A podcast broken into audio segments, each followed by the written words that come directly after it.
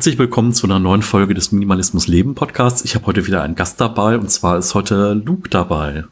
Ja, vielen Dank. Schön, dass ich da sein darf. Ja, ähm, schön, dass du so kurzfristig Zeit gefunden hast. Ähm, ich hatte eben schon vorher gesagt, ich habe dich äh, gefunden, weil äh, Miriam von dem YouTube-Kanal Yes to Less mich auf dich gestoßen hat und dann dachte ich so, okay, wow, ähm, so viele Themen, also nicht nur Minimalismus, du hast ja auch noch ganz viele andere Themen, über die du online sprichst auf deinem YouTube-Kanal und ähm, ja, fand ich toll, dass du so spontan zugesagt hast und ja, dann unterhalten wir uns jetzt einfach mal ein bisschen äh, über verschiedene Themen.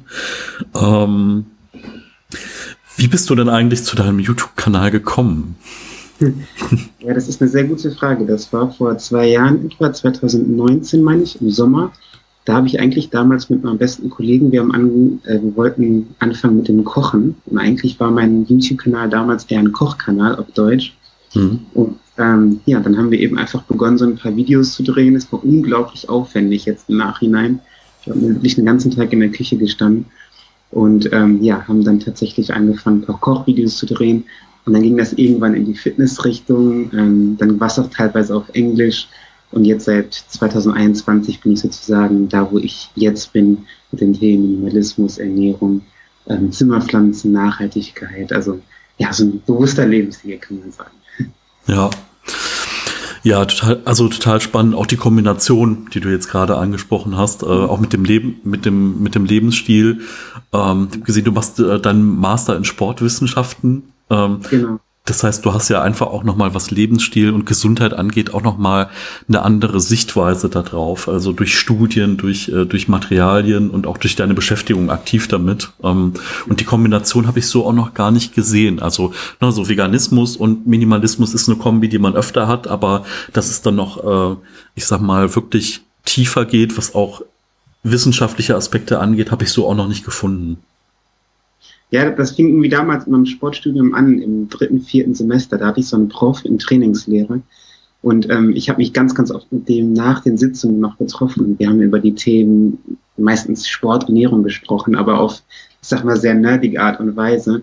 Und da fing es irgendwie so an, dass ich mich so sehr intensiv für so Themen interessiert habe.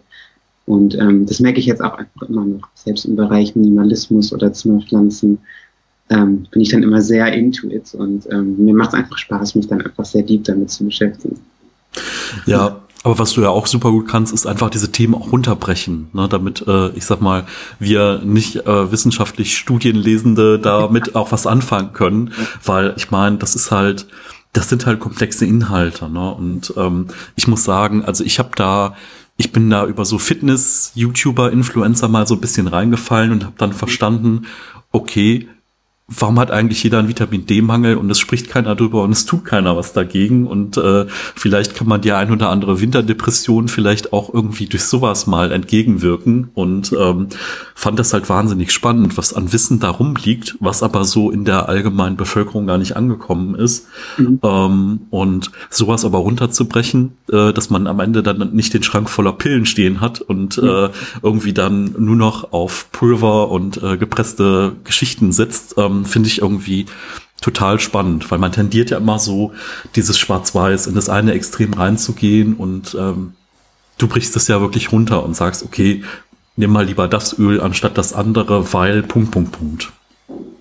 Ja, ich finde, das ist, ich, ich kenne das nämlich von mir selbst. Ich finde, es ist einfach wichtig, das so praktisch wie möglich zu machen, weil ich weiß, dass ich von mir selbst, ich habe auch Bereiche in meinem Leben, ähm, da habe ich auch keine Lust, mich im Detail damit zu beschäftigen, sondern will einfach nur eine praktische ähm, sehr einfache Lösung dafür haben. Und ich weiß, dass es ganz, ganz vielen Menschen beispielsweise mit Ernährung oder Sport auch so geht. Die wollen nicht unbedingt die Studienlage dahinter wissen, sondern die wollen eben einfach nur wissen, Luke, was muss ich da tagtäglich machen.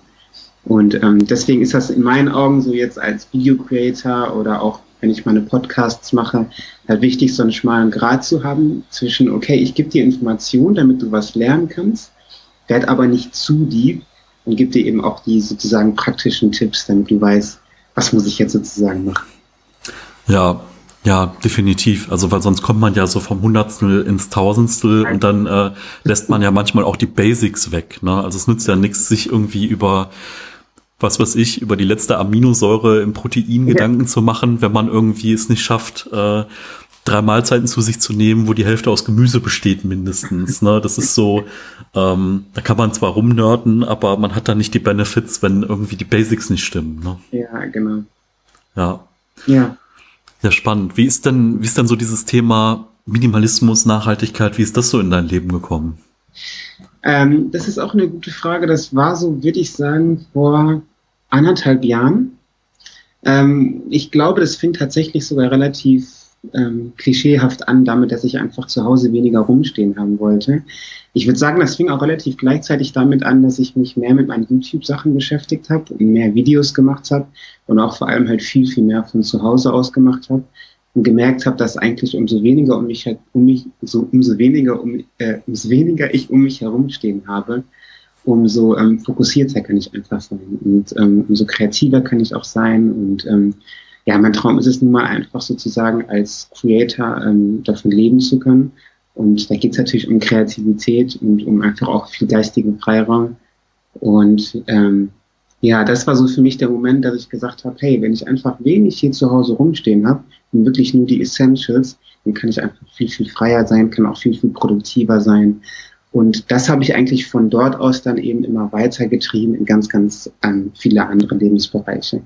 Ähm, also jetzt nicht nur Kleidung, sondern auch Essen, auch wie ich meine Küche organisiere und auch das Umfeld, also in meinem Freundeskreis, wie verbringe ich meine Zeit, womit verbringe ich meine Zeit.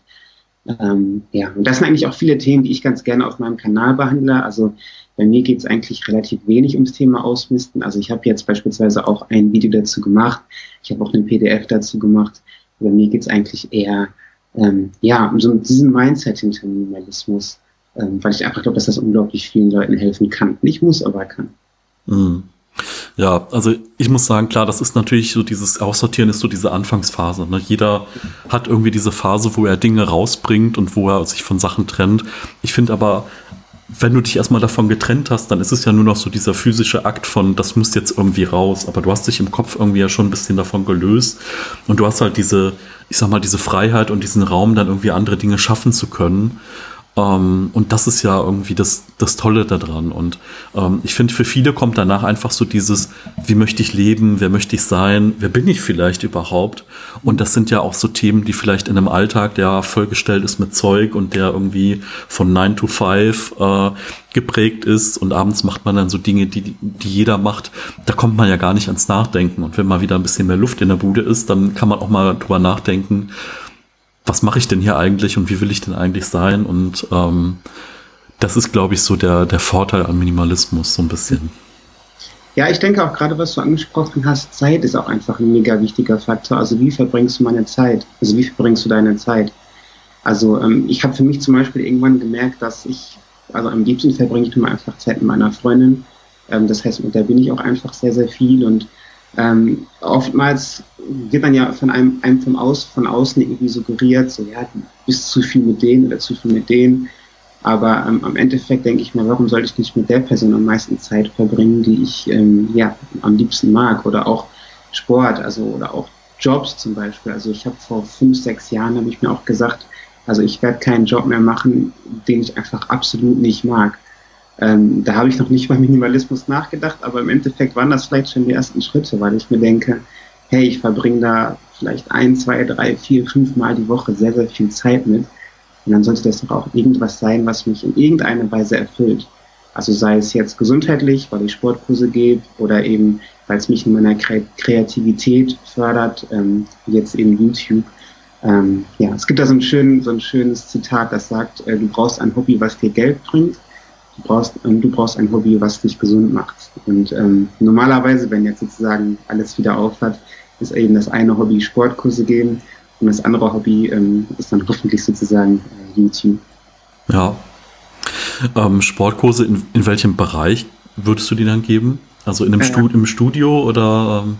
Nee, also ich mache das schon seit hm. vier Jahren ungefähr. Und zwar ist das im Bereich der Gesundheitsförderung für Unternehmen. Das heißt, ich gehe wirklich in Unternehmen rein und mache dann mit kleinen Gruppen zwischen vier bis zehn Personen Sportkurse. Ähm, die gehen dann 15 bis 20 Minuten und tingeln dann sozusagen von Büro zu Büro. Und ähm, ja, das ist einfach eine unglaublich schöne Tätigkeit, weil ich komme halt eben auch viel rum. Ähm, ich sehe einfach relativ viel. Ich mache das jetzt in Essen. man hat eben diesen netten Kontakt mit Menschen und gleichzeitig ist es natürlich aber auch für mich äh, ja, ein, ein Sporttag sozusagen. Ja, ja, das ist spannend. Also Sport, Fitness und im, im Firmenumfeld. Also ich muss sagen, bei uns wird da leider sehr wenig gemacht. Und ja. ich finde es wahnsinnig äh, wichtig, also einfach auch für alle, die äh, viel sitzen, ne, dass mhm. man einfach auch mal weiß, was kann man tun, was, äh, was ist möglich. Und einfach auch da, ähm, ich habe das im Homeoffice jetzt einfach gemerkt. Also ich bin jetzt halt irgendwie ein Jahr im Homeoffice äh, mit Unterbrechungen, aber merke einfach, okay, dieses viele Sitzen und man hat auch diese Bewegung nicht mehr. Man geht sonst mal irgendwie zum Drucker, man spricht mal mit jemand in der Küche Küche und so, so viel Bewegung. Das sind nochmal so 3.000, 4.000 Schritte am Tag, die weggehen, einfach dadurch, dass man nicht mehr im Büro hin und her läuft. Und ähm, habe dann auch gemerkt, ah verdammt, irgendwie, man muss jetzt mal gucken, dass der Schreibtisch, dass man den auch mal, dass man sich da auch dran stellen kann und nicht nur sitzen kann.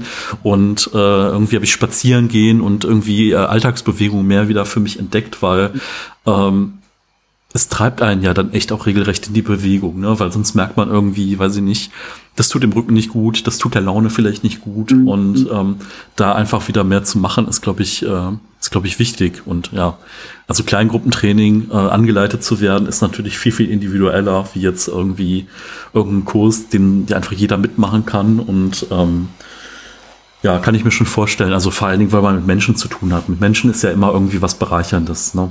Genau. Und ich denke, es ist auch einfach wichtig, dass ich zu denen komme. Mhm. Ne, das, weil die sind schon an ihrem Arbeitsplatz, ich komme einfach nur dahin, die müssen den Raum verlassen, wir machen Sport und die können weiterarbeiten. Da steckt eine ganz andere Motivation hinter, als wenn die nach der Arbeit nochmal irgendwo hinfahren müssen, um dann mit mir Sport zu machen.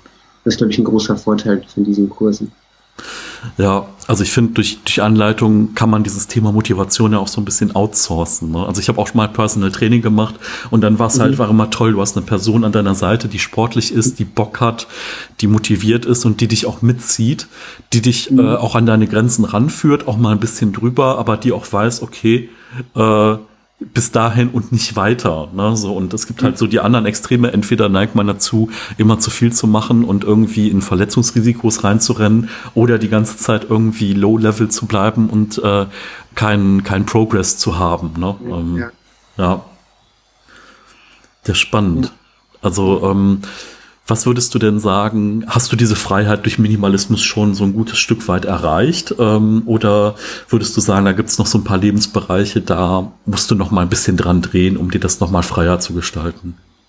Ähm, ich würde sagen, ähm, wenn wir jetzt mal vom, von den Basics anfangen, also jetzt in meiner Wohnung, theoretisch schon. Also es ist jetzt so, dass ich mit meiner Freundin halt zusammenziehe in ein paar Monaten. Das heißt, hier wird sich noch mal einiges ändern. Und ähm, dann wird es wahrscheinlich zu Hause so sein, wie man sich wirklich erwünscht und erträumt hätte.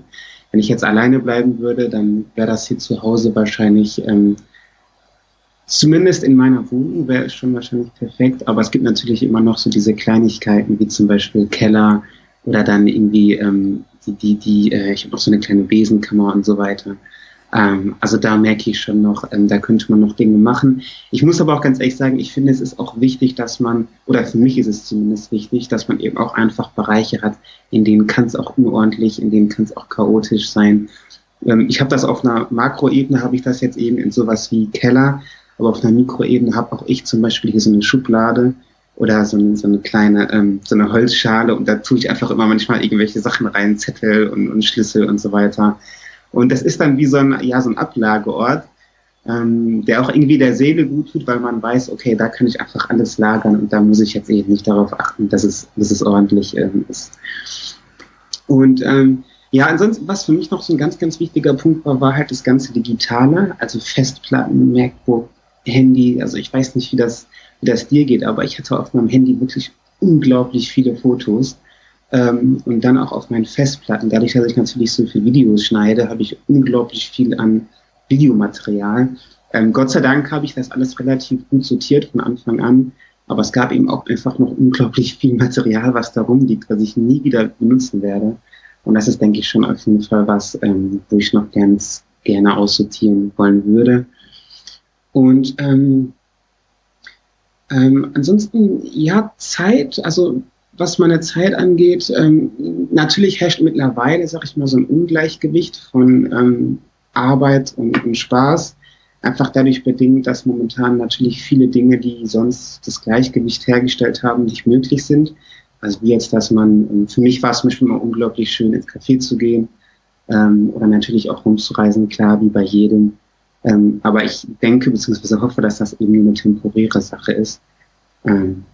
Ja, aber das wäre wahrscheinlich so ein Punkt. Ja, ja, also ich finde das gut, was du gesagt hast, dass es bei dir auch noch äh, diese, diese kleinen Flecken gibt, wo Minimalismus noch nicht Einzug gehalten hat. Ich finde, das ist einfach auch irgendwie die Realität und das Leben. Ne? Das ist so, äh, es ist ja auch ein lebendiger Prozess irgendwie, das kann sich ja auch verändern. Vielleicht kommt ein neues Hobby dazu und dann mhm. hat man halt vielleicht ein paar mehr Dinge, die man dafür einfach braucht. Aber man ist halt schon so in diesem Mindset drin, dass man sagt, man kauft sich jetzt nicht alles, sondern man kauft ein bisschen was, startet damit und guckt, was braucht man dann wirklich.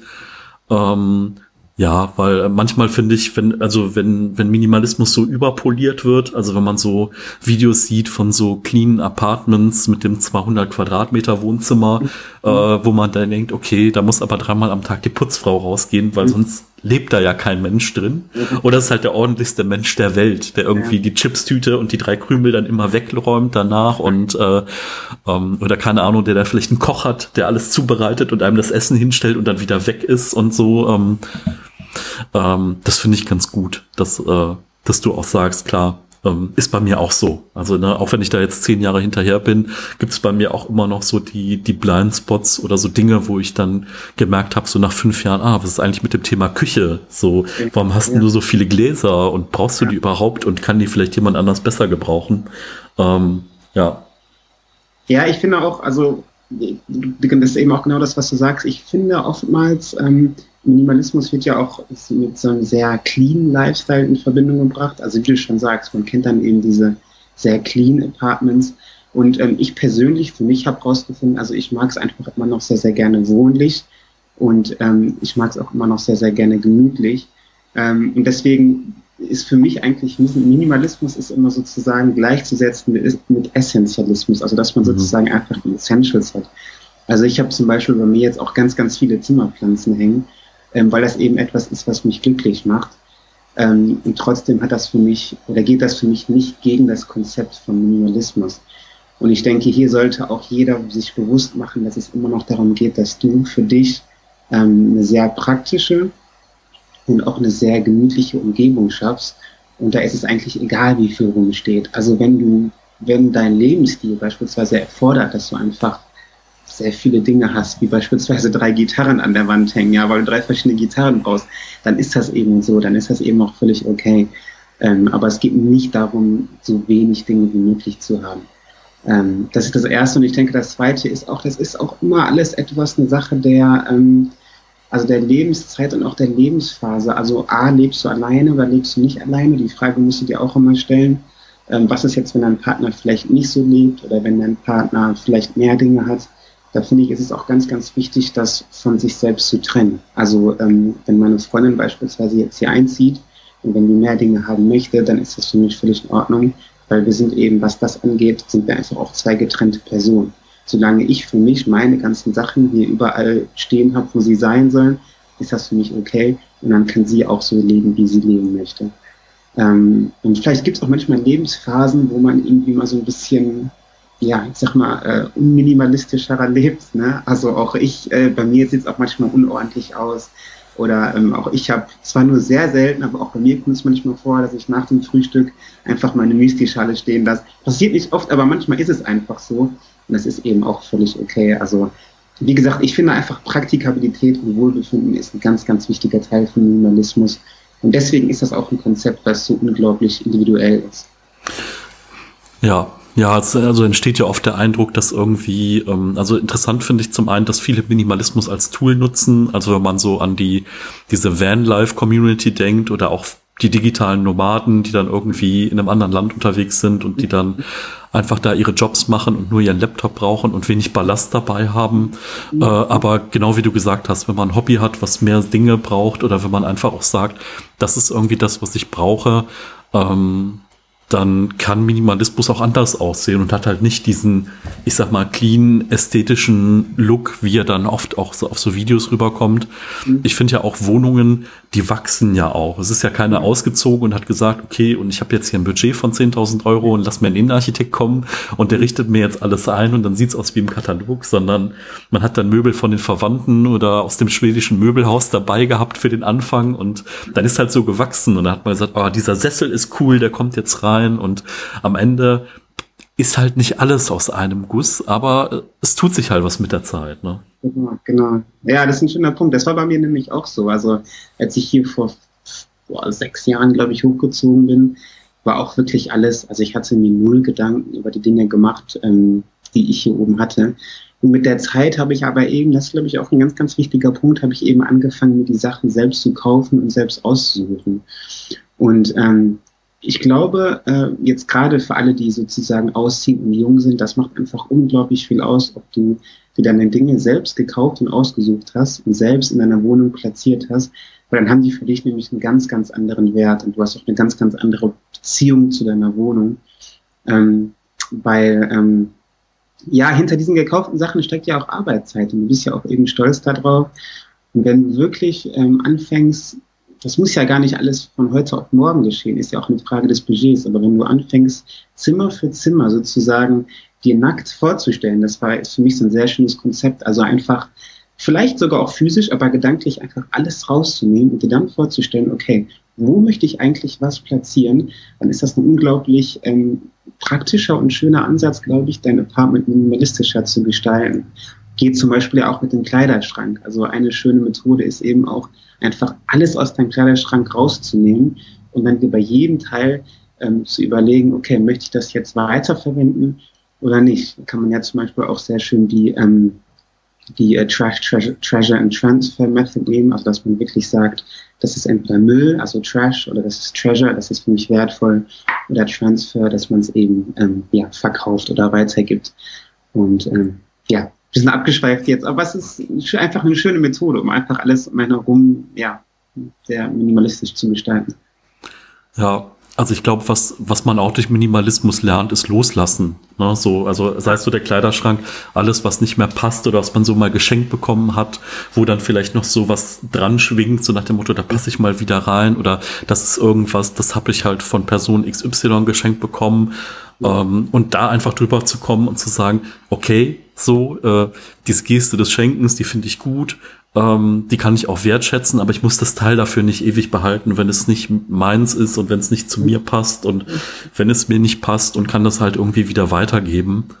Ähm, dass man da einfach so diesen, diesen Link einfach loslassen kann und sagen kann, hey cool, dass du mir irgendwie deine Freude machen willst ähm, und äh, das aber wieder loslassen zu können. Ja. Ja, ich denke, man kann sich auch oder sollte sich die Frage stellen, ob man jetzt wirklich ob dieses eine Teil wirklich mit einem emotional oder gedanklich verbunden ist. Also brauchst du dieses Teil wirklich, um dich an Ereignis XY zu erinnern? Oder brauchst du dieses Teil wirklich, um eben eine Emotion zu beispielsweise dem Schenken denn aufzubauen? Und wenn dem nicht so ist und du das Teil eben nicht brauchst, ähm, dann ist es ja letztendlich einfach nur ein Teil ne? und keine Verbindung zwischen irgendwas. Und ähm, wenn es so ist, besteht ja auch natürlich immer noch die Möglichkeit, Dinge zu digitalisieren. Also man kann ja auch Fotos beispielsweise, ne, kannst du ja theoretisch alles ähm, ja, abfotografieren oder dir auf dem Laptop speichern und hast dann eben einfach nicht mehr dieses physische Teil. Wobei ich natürlich auch manchmal verstehe, dass es ähm, ja alleine von der Haptik her einfach schön ist, einfach immer Dinge anzufassen, in der Hand zu haben und so. Ja, ja, das stimmt, das stimmt. Also ich hatte früher, ich habe früher Musik aufgelegt eine Zeit lang und damals noch mit CDs und ich hatte wahnsinnig mhm. viele. Ich hatte 2000 CDs und da sprechen wir nur mal von denen, die ich wirklich gekauft habe. Ähm, es war damals auch noch eine andere Zeit so und äh, das war halt echt so. Ne? Man nimmt eine CD raus und weiß, ah, okay, auf der Party zu der Zeit da sind die Leute ausgeflippt bei dem Track oder so. Oder dieses Album, das war der Sommer XY und das war eine coole Zeit. Und dann ist es genauso wie du sagst, ne, das ist halt das hat irgendwie so eine Ankerfunktion, aber wenn man ehrlich ist, braucht man diesen Anker nicht, ne? Du brauchst halt keine keine Silberscheibe im Schrank stehen haben, um dich an den coolen Sommer zu erinnern, ne? Und wenn man die äh, diese diese diesen Mindshift dann einmal gemacht hat, dann wird's auch einfacher. Ne? Das ist halt so, auch wie so ein Muskel, den du stärken kannst, so dieses Loslassen können. Und selbst wenn sich dann heute mal wieder ein bisschen was ansammelt, also ich habe das so mit Büchern, keine Ahnung, dann habe ich mal wieder, gibt's eine Zeit, da habe ich so 30 Bücher und auf einmal gucke ich in den Schrank und da stehen 50. Und dann denke ich so, oh, Moment mal, wie ist das denn passiert? Und dann geht man nochmal so konsequent durch und guckt mal, was habe ich gelesen, was werde ich nie lesen. Ähm, und dann guckt man halt irgendwie, kann man es verkaufen, kann man es an Freunde geben, gibt's einen Bücherschrank auf dem Weg und dann äh, äh, ist es halt irgendwie mal schnell gemacht. Aber man hat nicht mehr dieses, oh, das müsste ich irgendwann mal machen, sondern man geht es dann auch an und kann es dann auch irgendwie durchziehen. Mhm. Ja, ich finde Bücher, das ist auch ein sehr aktuelles Thema bei mir. Schön, dass du das ansprichst. Ähm, ich habe mich jetzt nämlich auch mehr oder weniger dazu gezwungen, mir so ein E-Reader schenken zu lassen. Also ich habe jetzt äh, mhm. in zwei Tagen Geburtstag und habe mir sozusagen dann so ein Kindle gewünscht und hoffe einfach, ähm, ja, hoffe einfach damit oder was heißt hoffe, aber ich denke, dass es einfach eine gute Methode ist, bei sich zu Hause nicht mehr so viele Bücher rum, zu, rumstehen zu haben. Ähm, ich denke, auch hier ist wieder ein Zwiespalt, weil wenn du natürlich jetzt sowas wie Romane und so weiter liest, dann steckt ja auch immer so ein, ähm, ja, sag ich mal, ein eher romantisches Lesen hinter. Ne? Also du verbindest das mit dem Buch, du willst das Buch anfassen, riechen. Bei mir, ist jetzt, bei mir ist es jetzt allerdings so, dass ich wirklich nur Sachbücher lese. Und mhm. ähm, da geht es mir tatsächlich nur um die Information. Und wenn man dann manchmal drei, vier Bücher im Monat lesen möchte, dann staut sich das einfach immer wieder und immer wieder an. Klar, man kann die auch wieder verkaufen. Aber so habe ich eben auch die Möglichkeit, Notizen rauszuziehen und so. Also ich finde, zu digitalisieren macht schon echt viel Sinn. Also es ist ähm, eine coole Methode. Ähm, ja. Ja, also bei den, äh, bei diesen Sachbüchern ist ja auch eigentlich immer so, man fängt ja dann an, die American Paperbacks zu lesen, weil sie A ein halbes Jahr früher rauskommen und weil sie halt auch nur einen Zehner kosten im Vergleich zu den Sachbüchern, die dann hier rauskommen mit Buchpreisbindung. So. Ja, ja. Ähm, ja. Also ich finde, äh, ich finde Hörbücher, also in der Zeit halt vor Corona bin ich halt auch mal wahnsinnig viel gependelt beim Auto zur Arbeit und da war immer Hörbücher für mich eine tolle Option. Also einmal Wissen aufzusaugen und zum anderen vielleicht auch schon abzuschalten auf dem Heimweg von der, also diesen Break zu haben zwischen Arbeit und äh, jetzt beschäftige ich mich mal wieder mit meinen Dingen. Ähm, ich merke, dass ich das im Moment auch noch ganz gut finde, so Podcasts, Hörbücher, teilweise YouTube, ähm, weil es gibt ja auch viele YouTube-Videos, wo man, wo es wirklich auch auf den Inhalt ankommt und nicht so sehr auf die Bilder. Ähm, da finde ich es dann schon spannend. Ähm, ich mixe da eigentlich immer durch. Also das ist so bei mir auch ich zwinge mich manchmal mal wieder einen Roman oder irgendwas zu hören, weil ich dann denke so, ach verdammt, irgendwie immer nur, immer nur äh, Edutainment und so mhm. und immer nur äh, Sachbücher. Und dann ist es manchmal ganz gut, aber dann frage ich immer Freunde, die irgendwie ganz viele Romane lesen und sage, mal, hast du irgendwas, was man so weglesen kann, was nicht zu schnulzig ist und wo man vielleicht unterhalten ist und dann kriegt man mal hier und da einen Tipp. Ähm, ich versuche dann immer so alle zwei Monate mal so ein Sachbuch mal wieder einzu, also so einen Roman zwischen den Sachbüchern reinzubringen. Ähm, was dann aber auch ganz gut ist. So. Aber jetzt, wo du das mit Hörbüchern ansprichst, ähm, wie machst du das mit Hörbüchern? Weil ich habe mich bisher, also ich habe mich auch nicht so krass informiert, mhm. aber bei Audibles hat man ja, glaube ich, einen Zehner pro Monat, ne? Man hat dann ein Hörbuch, das finde ich ist irgendwie wenig, oder? Ja, also es gibt mittlerweile ja auch so, es gibt noch so ein paar andere Sachen, sowas wie Bookbeat, äh, wo es dann so ein Abo-Modell gibt für einen Zehner im Monat. Ähm, oder es gibt dann auch äh, mittlerweile auch viele Hörbücher, die auf Spotify und Co. sind, wo man auch mal gucken kann. Ähm, da kommt man am besten auch über Blogs oder halt über eine Google-Suche auch an die richtigen Playlisten, weil die in Spotify halt bei dem Riesenkatalog oft ein bisschen versteckt sind. Ähm, mhm. Da gibt's dann teilweise auch etwas ältere Sachbücher oder so und ähm, das ist schon ganz gut und bei Audible muss ich sagen, gibt's immer wieder Aktionen. Also das ist so, dann gibt's die drei Monate zum Preis von einem Aktion oder man kann dann auch mal ein Hörbuch umtauschen, weil man den Sprecher nicht mag oder so. Und man kann das schon so ein bisschen, ich sag mal, ausdehnen, dass es nicht ein Buch 10 Euro ist. Ja. Ähm, und ja, über diese anderen Dienste kann man dann auch noch mal schauen, ähm, dass man das so ein bisschen erweitert. Aber sonst gibt's halt auch viele Podcasts oder viele Buch Besprechungen finden auch in Podcasts statt, mhm. dass man da einfach nochmal so die Shortcuts oder die Essentials bekommt oder weiß, okay, das Buch ist was für mich oder ist nichts für mich. Ähm, dass man da so einen kleinen Einblick bekommt. Ähm, manchmal gucke ich auch, dass ich reinhöre wegen dem Sprecher, weil wenn ich den Sprecher nicht ab kann, mhm. dann äh, bringt das Hörbuch für mich nichts. Also ja. das ist so, ähm, ja, ist dann schwer, irgendwie dem zu folgen. Aber es ist dann manchmal auch interessant, wie gut das irgendwie matcht. Irgendwie so bei diesen Tim Ferriss Büchern war der Sprecher irgendwie großartig und es gab dann aber andere Bücher, wo ich dann dachte, nee, das, das funktioniert nicht. Also ich habe so zum Beispiel, weiß ich nicht, in diesem Ernährungsgeschichten, also hier diese, diese Ernährungskompass-Geschichte fand ich super. Dann habe mhm. ich irgendwie dieses Fettlogik-Buch habe ich mir vorlesen lassen und das ging gar nicht von der Stimme her. Aber das war auch eigentlich immer, so der Tenor davon war eigentlich, ach übrigens, wenn du es nicht jetzt in den Griff bekommst, stirbst du. Und ich erzähle dir auf welche Arten du stirbst. Und es war so ein bisschen, okay, ähm, science-based, warum du es nicht machen sollst, aber auf so eine destruktive Art. Okay. Und bei dem Ernährungskompass fand ich es halt total spannend, so, okay, wenn das dein Ziel ist, ist mal so. Und wenn das dein Ziel ist, ist mal so. Und äh, das Ziel ist nicht möglichst, also das Ziel von dem Bestreben her, was du vielleicht hast oder irgendwelche Experimente, ist jetzt nicht besonders lang zu leben. Das Ziel ist irgendwie, dich zu reproduzieren und die Art zu erhalten und sonst irgendwas. Und wenn man dann irgendwie vielleicht dann denkt, ah nee, ich möchte vielleicht doch ein anderes Ziel verfolgen, wie alt werden und gesund alt werden, dann muss ich vielleicht auch ein bisschen adaptieren. Fand ich irgendwie eine wahnsinnig spannende Erkenntnis, weil es irgendwie nicht den einen Weg gibt und für das Ziel, was man verfolgt, auch nicht die eine Ernährungsweise. Ja, mhm. ja nee, Ernährungskompass fand ich auch super. Fand, der hat auch sehr viel von seiner eigenen Reise erzählt. Das finde ich ist immer schön, wenn, ähm, ja, wenn der, wenn der Autor sich sozusagen auf deine Seite stellt, ne, und mit dir sozusagen den Weg geht. Aber was ich auch noch, was ich auch noch cool finde, ist Blinkist. Ich weiß nicht, mhm. ob du das, die machen ja so kurze Zusammenfassungen.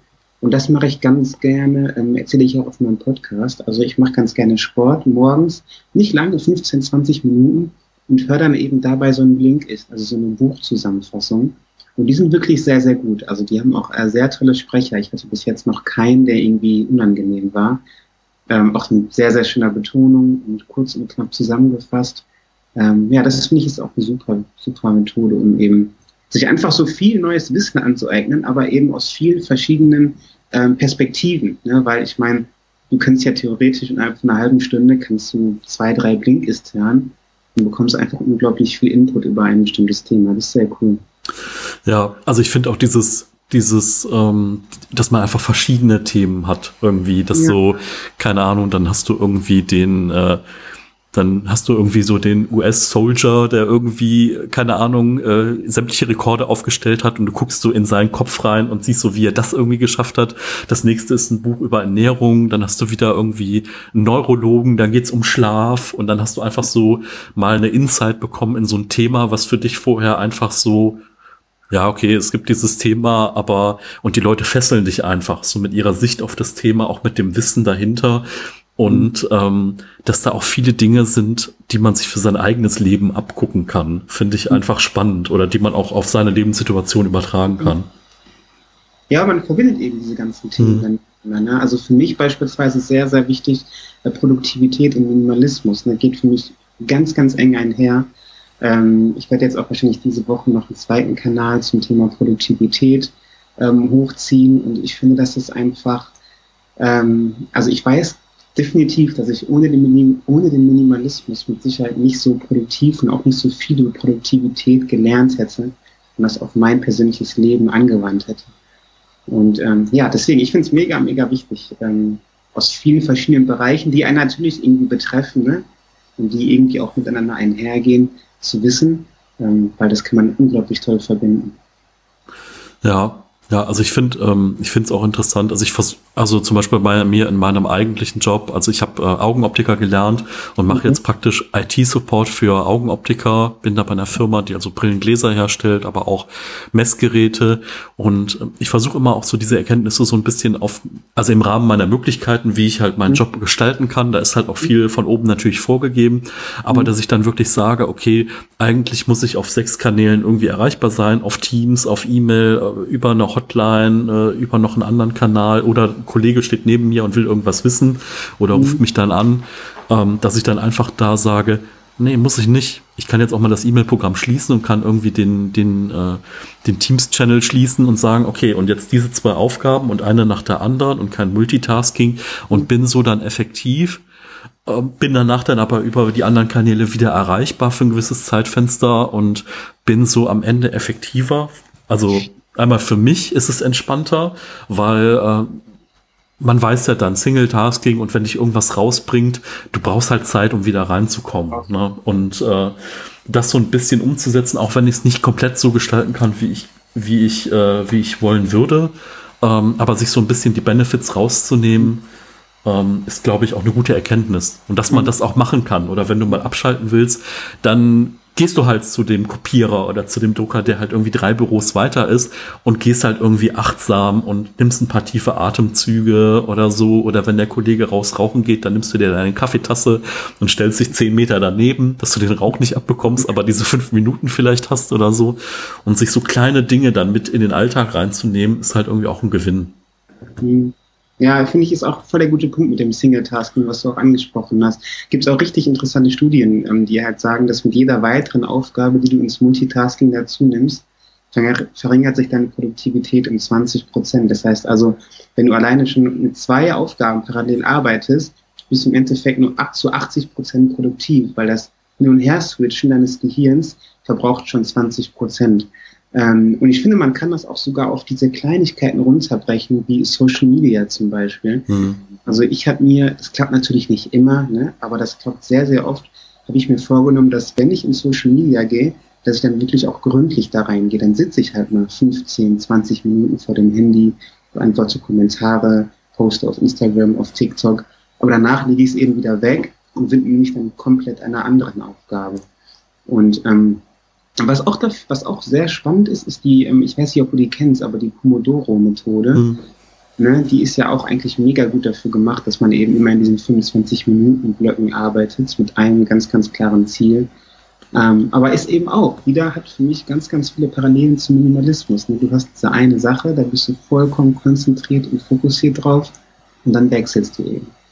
Ja, ich finde das auch einen, einen tollen Hack zum Beispiel beim Aufräumen. Also wenn man jetzt wirklich eher so der, der eher so ein bisschen der Messi ist und alles liegt so rum und man hat keine Motivation, dass man dann einfach mal so ein so ein Powersprint einlegt, so nach dem Motto, okay, in 15 Minuten kommt Besuch, wirklich in 15 Minuten.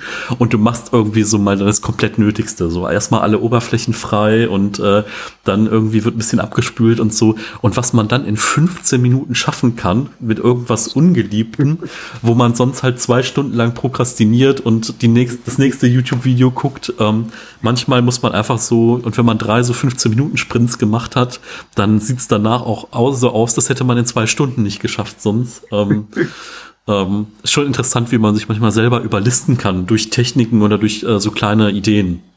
Ja, voll. Ich finde auch, für sowas finde ich, ist auch die Zwei-Minuten-Regel total cool. Und zwar, ähm, die besagt eben einfach, alles, was du innerhalb von zwei Minuten machen kannst, mach das sofort. Und das finde ich ist ein, kompletter Gamechanger, weil viele Dinge, die wir eben aufschieben, wie Müll runterbringen oder kurz Wäsche reinmachen oder Wäsche aufhängen. Die brauchen oftmals nicht länger als zwei Minuten. Gut, Wäsche aufhängen wahrscheinlich schon, ne? aber sowas wie oder ein Pulli wegräumen oder eben diese Kleinigkeiten. Und damit schafft man am Tag einfach unglaublich viele kleine Dinge, die man sonst eben ewig vor sich herschieben würde. Ja, ja, def definitiv. Also ähm, ich muss sagen, also ich habe auch am Anfang mal immer versucht, über dieses Getting Things Done äh, das komplett zu implementieren. Das hat nicht so ganz geklappt, aber ich versuche immer wieder Teile davon reinzunehmen. Zum Beispiel einfach dieses kontextbezogene Listen. So, äh, mhm. da gab es so die Telefonliste oder die, was mache ich, wenn ich rausgehe, ne? dass du so denkst, ah, du gehst eh einkaufen, du kommst an deinem Mülleimer vorbei, nimm den Müll mit und wenn du einkaufen gehst, dann bist du neben der Post oder so, dann nimmst du noch das mit, dass du mhm. einfach Dinge so bundeln kannst und hast halt einfach so Eingang und hast dann aber mehrere Dinge erledigt. Das ist irgendwie auch total befriedigend, weil man dann einfach einfach so Layer über Layer legt und man macht dann eine Runde und hat dann am Ende multiple Sachen einfach erledigt. Mhm. Ja, ist auch ein, das ist ein Hammerbuch, ne? Ja. Also, das war also so die Bibel von Produktivität. Ne? Ja, und das einfach auch zu einer Zeit, wo es jetzt, ich sag mal, Social Media nicht gab und viele ja. andere Dinge nicht gab und äh, die Idee dahinter, aber sowas wie Eingangskörper reduzieren und so mhm. und ähm, ist einfach total sinnvoll und ähm, ist halt schwierig, das erstmal zu implementieren, weil jeder liest dann dieses Buch, möchte sofort starten und merkt dann so, ah super, das sind aber irgendwie so zehn Gewohnheiten und man man weiß es ja, irgendwie Gewohnheit braucht Zeit, um sie irgendwie reinzubringen. Und wenn mhm. du zu viel auf einmal machst, dann kannst du es nicht konsequent umsetzen. Also viele, die meisten nicht. Mhm. Ähm, und das dann aber trotzdem irgendwie umzusetzen, ist, glaube ich, äh, ja, eine gute Sache. Ja. Was ich auch super finde, ist dieses Konzept dahinter, dass man eben einen zentralen Ort hat, wo man alte Notizen verwahrt. Mhm. Ich habe jetzt vor so ein paar Tagen, ich weiß auch nicht, warum es erst so spät ist, aber ich habe Notion entdeckt. Kennst du die App? Mhm, ja. Boah, ich bin unglaublich begeistert, weil ich da eben alles sammeln kann. Ähm, Gerade jetzt für YouTube hatte ich immer einen eigenen, also die Notizen-App für Videoideen. Dann hatte ich hier noch so ein Buch liegen. Mhm. Dann hatte ich so eine ähm, App Minimalist heißt die, die ist auch echt cool. Also einfach eine sehr minimalistische To-Do-App. Ähm, und dann hatte ich noch den Kalender und in Notion habe ich jetzt wirklich alles drin, von Buchzusammenfassungen über kurze Notizen. Ich habe jetzt meine erste Podcast-Folge darin geschrieben. Ähm, dann meine ganzen Standardtexte für YouTube und Podcast und so weiter. Und das finde ich ist auch ein kompletter Gamechanger, wenn du wirklich weißt, alles, was ich brauche, ist in diesem einen zentralen System drin. Ähm, ja, ist auch wieder, ne? Und da auch wieder ein Punkt Minimalismus, du hast eine einzige Sache, da sammelst du alles. Deswegen meine ich, also ich finde bei Produktivität und Minimalismus, da geht mega, mega viel zusammen einfach. Ja, ja, auf jeden Fall. Ähm, und vor allen Dingen finde ich auch immer wichtig, so an dem Punkt, so Produktivität ja, aber es geht ja auch nicht darum, irgendwie, natürlich geht es um Konzentration und um Maximalisierung so ein bisschen auch der eigenen Ressourcen. Ähm, aber es geht ja nicht darum, irgendwie auszubrennen, sondern das auf so eine clevere Art und Weise zu machen. Ne? Und dass du dann, wie du gesagt hast, ne, ähm, dass du dann am Ende des Tages viel Zeit hast, mit deiner Freundin zu verbringen oder ne, dich in die Dinge rein zu, äh, ein Buch zu lesen, einfach die ja. Dinge zu machen, die du auch machen willst, aber mhm. trotzdem mhm. dann in diesen anderen Zeitfenstern auch dann ähm, maximal auch was zu schaffen. ja. ja. Da kann ich auch das Buch äh, Mehr Zeit, Make Time heißt das, kann ich mega empfehlen. Das ist auch ein richtig cooles Buch. Da geht es eigentlich darum, dass man sich eben pro Tag ein Highlight vornimmt und diesem Highlight nachgeht. Also sozusagen das Primary Goal, also ein, eine mhm. wichtige Aufgabe. Und alles andere ist eben nur zweitrangig. Und ähm, das ist gerade für mich war das einfach sehr hilfreich, weil ich eben jemand war, wenn ich meine Sachen geschafft habe, dann habe ich eben einfach noch mehr auf meine To-Do-List geschrieben, weil ich mir dachte, ja, mein Gott, ich habe ja noch zwei Stunden. Aber wenn man sich das mal so langzeit technisch ausrechnet, wenn du wirklich pro Tag eine Sache schaffst, und ähm, das bedeutet, dass du wirklich in der Woche sieben wichtige Dinge schaffst. Für mich als Content Creator jetzt sowas wie Videoschneiden, Podcast rausbringen, jetzt mit dir diesen Podcast machen, ne? Und das dann aufs Jahr hochrechnest und das dann auf zwei, drei Jahre hochrechnest, kommt dabei einfach mega, mega viel rum und gibt einem einfach auch viel, viel mehr Fokus. Und ich glaube, das ist ein voll wichtiger Punkt von Produktivität, dass du eben Fokus hast. Und ähm, es geht nicht einfach darum, beschäftigt zu sein für 10, 12, 8 Stunden am Tag, sondern darum, fokussiert zu sein und in der Zeit eben möglichst viel zu schaffen. Mhm. Ja, also ich, ich finde auch einfach dieses, ähm, dieses, dass du so, dass du diese Consistency hast, dass du einfach so regelmäßig dann, ne, also bei dir auf dem Kanal ist gesetzt, da kommen zwei Videos die Woche raus. Alle wissen, an dem Tag und an dem Tag können sie mit einem neuen Video rechnen. Ne? Natürlich kann es auch immer mal den Punkt geben, keine Ahnung, du fällst jetzt drei Wochen krank aus oder sonst irgendwas oder dein Rechner raucht ab und das Video war schon vorgeschnitten und es kommt dann einen Tag später. So Worst Case kann halt immer eintreffen, aber dass du so 95 Prozent der Zeit, dass es irgendwie so passt, ähm, mhm. ist ja dann auch äh, ist ja dann auch eine tolle Sache, auf die man dann auch mal so nach einem Jahr kann man sagen, Mensch, guck mal, ich habe das irgendwie hinbekommen und es hat irgendwie gepasst ja. und es war auch mal knapp und es war auch mal so die Nacht davor und äh, ähm, aber es ist halt irgendwie, man hat's hinbekommen. So, ja. und das, äh, das ist auch so ein bisschen das, was einen vielleicht dann aber auch abhebt von den anderen, weil so, das ist, jeder hat auch diese vage Idee, mal ein Buch in seinem Leben zu schreiben. Ne? Mhm. Die wenigsten machen's. Ähm, mhm. Und das ist ja dann auch der, macht den Unterschied, ne? dass du es dann auch durchziehst und machst und äh, ähm, das ist, glaube ich, eine gute Sache. Ja, ja, und ich denke auch, dass man es ausspricht. Ne? Also das mhm. finde ich ein ganz wichtiger Punkt. Ähm, das habe ich aus dem Buch At, ähm, äh, Atomic Habits, hast mhm. du schon gelesen, ne? die 1%-Methode auf Deutsch. Dass man eben neue Gewohnheiten, die man etablieren möchte, und ich sage mal jetzt zweimal die Woche posten, ist ja auch eine Gewohnheit, dass man da eben einen ganz, ganz festen Ort und eine ganz, ganz feste Zeit für ähm, äh, sich sozusagen aufschreibt. Und ähm, gut, ich habe jetzt bei meinen Videos keine feste Zeit, aber bei mir oben im Kanalbanner steht ja auch donnerstags und sonntags ein Video. Das heißt, das ist eben einfach Gesetz. Ich habe es ausgesprochen, mhm. jeder weiß es. Und ich bin mir dann eben selbst, ich habe mir selbst so ein Versprechen gegeben, natürlich auch den Leuten, die meine Videos schauen, die meinen Podcast hören. Und das möchte ich dann natürlich denen gegenüber, aber eben auch mir gegenüber halten. Ähm, ja, das, das passt eben zu dem, was du gesagt hast, ne? eben diese Consistency, die man dann einfach sozusagen aufrechterhält. Ja, also ich habe ähm, ich habe das auch schon mal in dem Buch You Are a Writer von Jeff Goins habe ich das gelesen und der sagt einfach, der hat sich immer gefragt, wann bin ich denn Autor? Wann ist so dieser Punkt, wenn ich Autor bin? Und die eigentliche Antwort war, wenn du sagst, dass du es bist, ne? wenn du es auf deine Visitenkarte schreibst, wenn du irgendwie dich labelst so, wenn du sagst, ich bin Autor, ne? so wie du jetzt sagst, ich bin Content Creator, das ist halt ein Statement und du sagst so, das bin ich, so Punkt und keine Erklärung nötig. Ne? Und das ist einfach so der, der Punkt, wo du dann auch es dann tatsächlich auch bist. Ja. ja. Es ist krass, dass du das sagst, weil ich habe auch immer, auch dann haben mich Leute immer so gefragt, ja Luke, was machst du und so und ich meine, ich, ich habe immer, ich habe mich irgendwie nie getraut zu sagen, ich bin YouTuber, weil ich eben auch ganz, ganz lange gar kein Geld damit verdient habe. Und ich dachte mir so, ist eigentlich Quatsch, weil ich meine, ich sitze jeden Tag hier dran und mache Videos, ne? genauso wie ich es jetzt eben auch mache, wo ich jetzt Geld damit verdiene. Aber eigentlich hat sich nicht wirklich was geändert. Und das ist eben genau das, was du sagst. Sag einfach das, was du sein möchtest. Und irgendwann wirst du dann, ähm, ja, dann hast du eigentlich damit schon diese Rolle erfüllt. Ähm, ja. ja. Und auch wichtig, mega wichtig, was du gesagt hast, dass es keine Erklärung braucht. Sorry, das wollte ich ja. noch sagen. Ne? Ich, ich glaube, das Problem einfach bei YouTuber ist so, wir denken an so Matt Develler und solche Leute ja. und die anderen ja. denken halt an irgendwie Montana Black und Baby's Beauty Palace. Ne? Das ist, ja. glaube ich, so das, das, das Schwierige, dass äh, die Leute halt irgendwie manchmal gar nicht hinter, äh, die können einfach gar nicht einschätzen, was bedeutet das, zwei Videos die Woche rauszubringen. Ne? Dass das heißt, kann irgendwie äh, 15 Stunden lang irgendwie B-Roll-Videos zu machen und Texte zu schreiben und zu konzeptionieren und äh, äh, Dinge über Bord zu werfen, das wissen die Leute halt nicht. Ne? So, die müssten wirklich mal eine Woche dabei sitzen und sehen, was heißt das irgendwie, zwei Videos zu machen. Ne? Mhm. Bei, bei einem anderen heißt das irgendwie Vloggen und einfach mit dem Handy äh, Instagram-Stories einzusprechen und die auf YouTube zu packen, so gefühlt. Ja.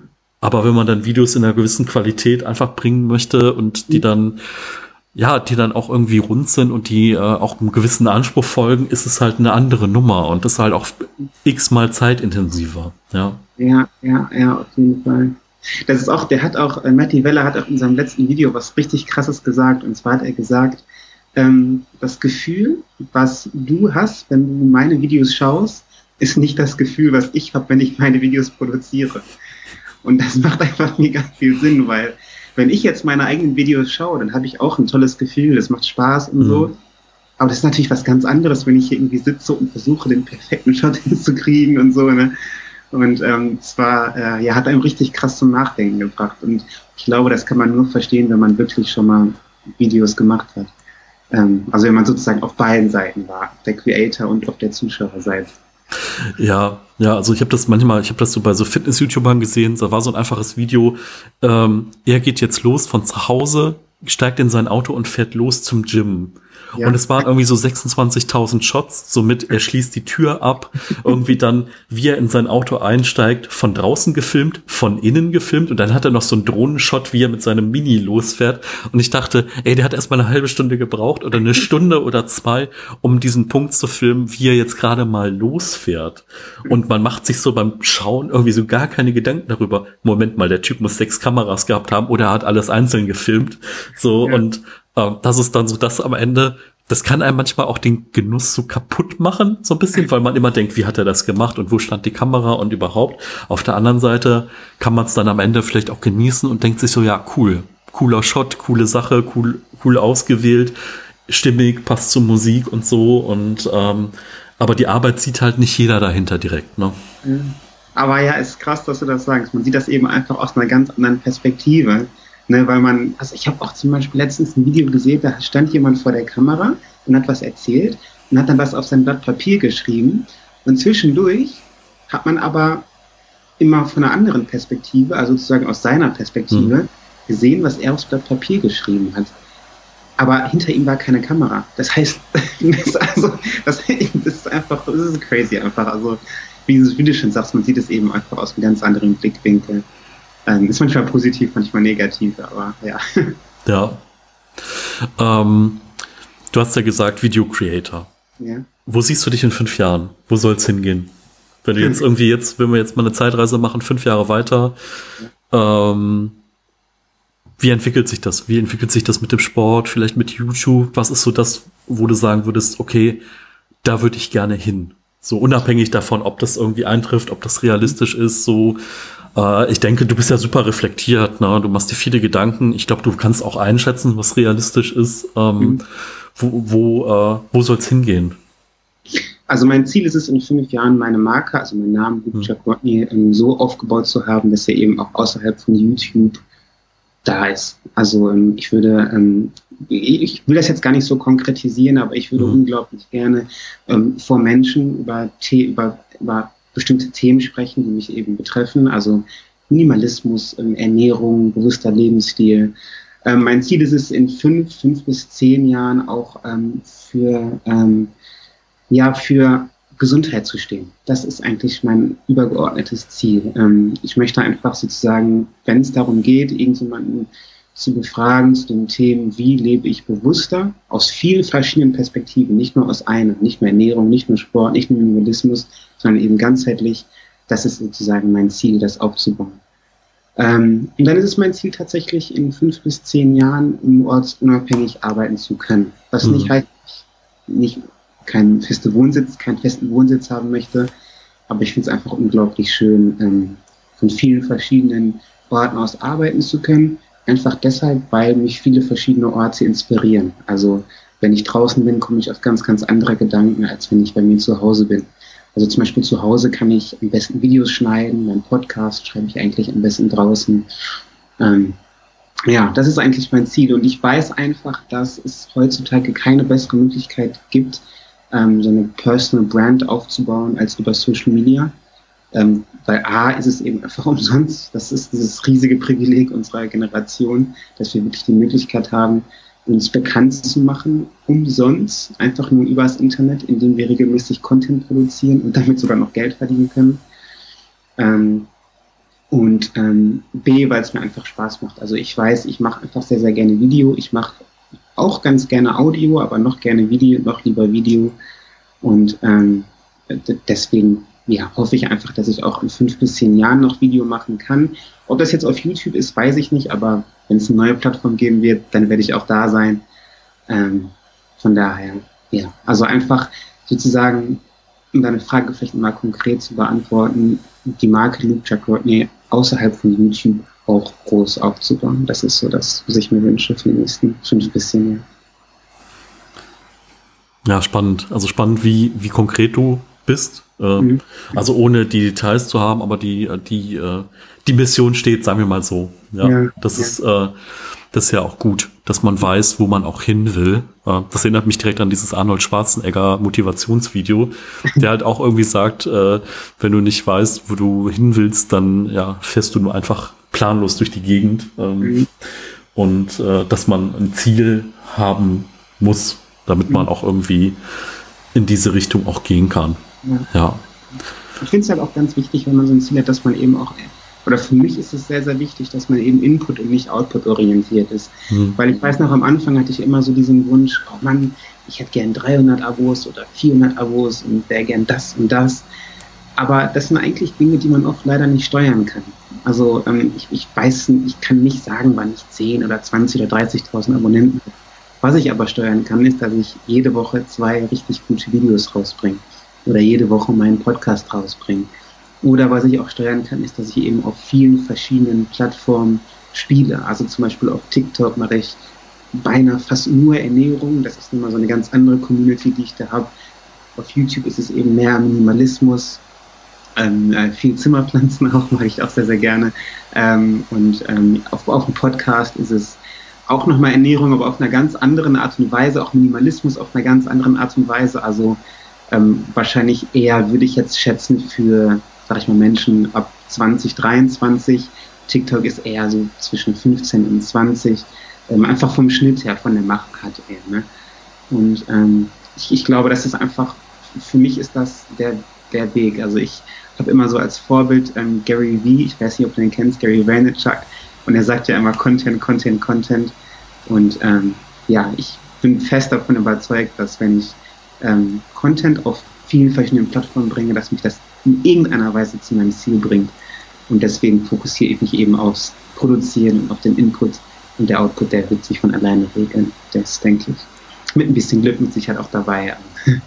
Ja, ja, finde find ich total, ich total wichtig. Also, dass, ähm, dass es einfach, dass es nicht um, um die Zahl als solches geht, sondern dass du irgendwie das, was du sagen willst, dass du es dann über die Plattform, so wie es für die Plattform sinnvoll ist, rausgibst. Und äh, das bist ja immer, das ist, bist ja immer noch du, egal ob das jetzt TikTok ist oder ob es ja. der Podcast ist. Das ist einfach eine andere Facette von dir. Das ist irgendwie ähm, eine andere Art und Weise, das zu transportieren. Aber mhm. eigentlich transportierst du ja schon das Gleiche, so in einer anderen Art und Weise, aber es ist ja dasselbe. Ja das ist ja auch, das macht es ja auch spannend, dass du wirklich äh, Dinge auch auf eine andere Art transportieren kannst auf verschiedenen Kanälen. Ne? Dann, so wird's nicht langweilig. Äh, du hast gesagt, Kreativität ist ja ein großes Ding und äh, vor allen Dingen kann man sich ja dann auch ausprobieren. Ne? Und vielleicht probierst du im Podcast was aus, was auf YouTube gar nicht funktionieren würde. Oder auch umgekehrt. Ne? Auf TikTok machst du irgendwie was, was auf äh, was halt auf einer anderen Plattform nicht gehen würde. Ne? Ja, 100 Prozent. Ist halt einfach dieses Content im Kontext produzieren, weil ich denke mir immer, derjenige, der auf TikTok ist, ist wahrscheinlich jemand, das finde ich ganz, ganz wichtig, sich mal in die andere Person reinzuversetzen. Weil die Person, die auf TikTok ist, die sieht pro Minute 30 Videos. Das heißt, die will schnell Informationen. Und ähm, deswegen sind meine Videos in der Regel 20 bis 30 Sekunden lang, mit sehr vielen Effekten und, und sehr viel mhm. Haar und so weiter. Und beim Podcast ist alles sehr, sehr langsam, weil ich eben weiß, dass zum Beispiel so Menschen wie du, die nach der Arbeit nach Hause fahren, wollen ein bisschen runterkommen, wollen einfach was Entspanntes hören. Das heißt, da rede ich in der Regel ne, etwas langsamer, betonter, mit schöner Musik. Und ähm, die Person auf YouTube ist eben auch wieder eine ganz andere wie die Person auf ähm, TikTok. Ähm, das sind in der Regel auch Leute, die sich eher ein bisschen mehr Zeit nehmen, fünf, sechs Minuten ein Video gucken, vielleicht beim Frühstück oder so. Hm. Und ja, das ist, finde ich, ganz, ganz wichtig, vielleicht auch für all die, die auch überlegen, Content zu produzieren, dass man sich einfach fragt, was hat diese Person, die jetzt gerade auf der Plattform ist, für, für ein Mindset, in welchem Kontext befindet die sich und dann eben basierend darauf die Inhalte zu produzieren. Ja, ja, Mensch, vielen, vielen Dank auf jeden Fall für das tolle Gespräch. Äh, ja. Vielleicht machen wir jetzt noch den kleinen Werbeblock.